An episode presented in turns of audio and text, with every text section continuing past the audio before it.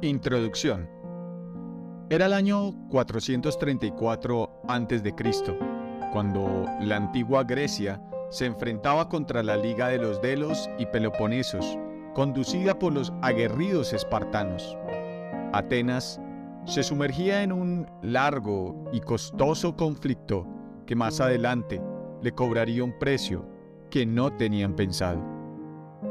Luego de un largo tiempo en batallas por sofocar las rebeliones dentro de su territorio en una guerra civil, Atenas se cubría con más de 10.000 muertos sobre toda su ciudad y poblaciones cercanas. Para ese tiempo gobernaba el rey Pericles, quien aún no imaginaba que lo peor estaba por venir.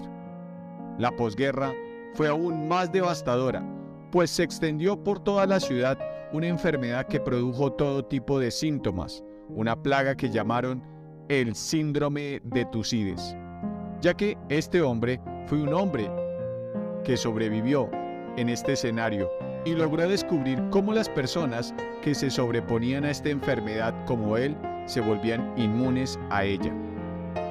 Desde acá parte la idea de un sistema inmunitario.